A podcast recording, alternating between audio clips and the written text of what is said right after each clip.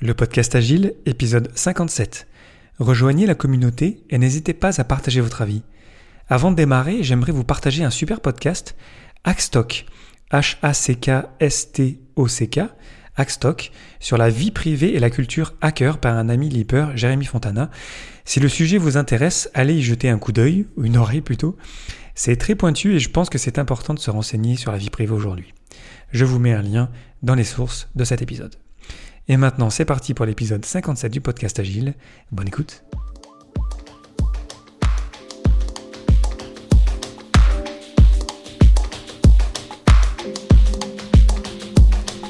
Bonjour, bonsoir et bienvenue, vous écoutez le podcast Agile, le podcast qui parle d'agilité en français.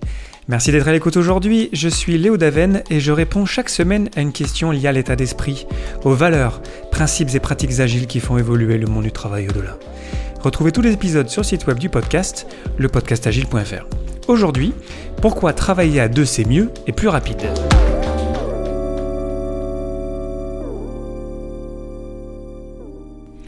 Le pair programming, qu'on appelle en français la programmation en binôme, est une des bonnes pratiques d'XP, Extreme Programming, qui lui-même fait partie des méthodes agiles.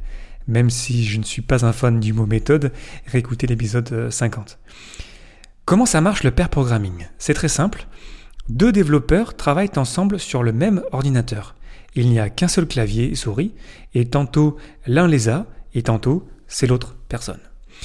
Le truc qui est surprenant, c'est que lorsqu'on pair programme, si on se met dans une mentalité productiviste, deux personnes sont pleinement en train de travailler sur une seule fonctionnalité. Et donc on pourrait se dire que c'est une perte de temps que de doubler le temps de travail pour arriver à un résultat identique. Et pourtant, on va voir que le pair programming c'est très puissant, déjà qu'on avance beaucoup plus vite ainsi et qu'il y a plein d'autres avantages à en tirer.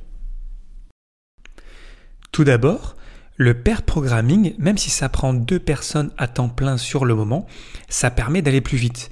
Oui, je sais, c'est surprenant. Car lorsqu'on est à côté d'un collègue et qu'on réfléchit ensemble à comment développer telle ou telle fonctionnalité, de fait on est pleinement présent avec l'autre. On n'est pas en train de surveiller son téléphone, on ignore plus facilement les notifications qui popent de partout, on ne va pas aller sur les réseaux sociaux non plus, et les personnes autour de nous aussi vont avoir tendance à moins nous déranger.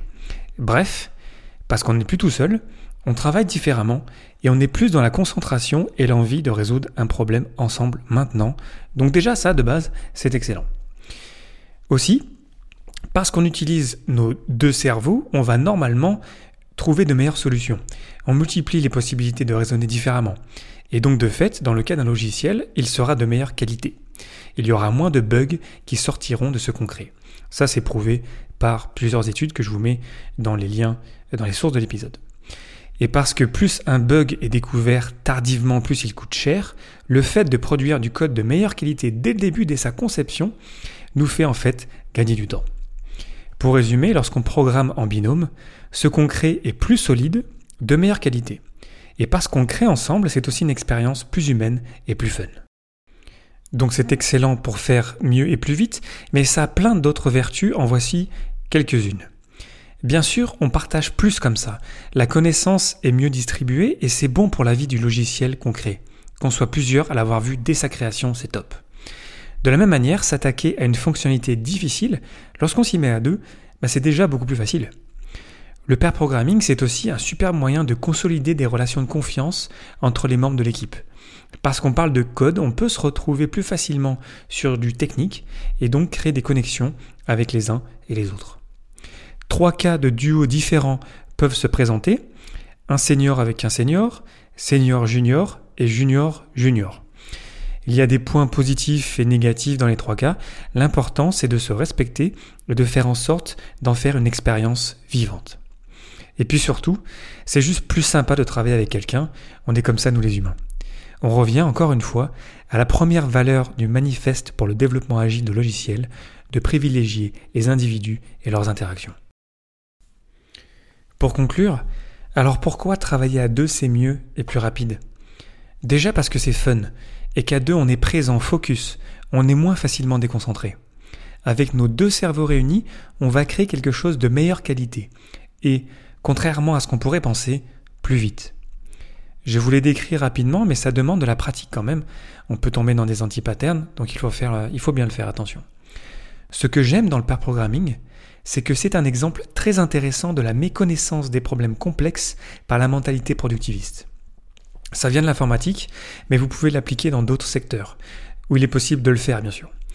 Pour vous donner un exemple, je ne prépare jamais rien si je sais que je vais travailler en binôme, car je sais que tout ce que je pourrais préparer a de grandes chances d'être moins bien que ce qu'on va créer ensemble en quelques minutes.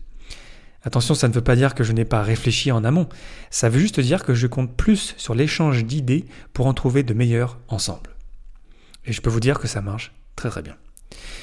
Bref, le pair programming, c'est une excellente pratique dans le monde complexe, d'autant plus lorsque la confiance est grande entre ceux qui le pratiquent. Là, je peux vous dire que ça peut devenir vraiment impressionnant. J'ai des souvenirs d'amis qui se tapaient dans les mains après une bonne session de pair programming, fiers d'avoir résolu un problème complexe en ayant du fun en très peu de temps. Question pour vous pour terminer Quelles sont vos bonnes pratiques de pair programming? Le podcast Agile, épisode 57, c'est terminé pour aujourd'hui. Merci infiniment pour votre attention.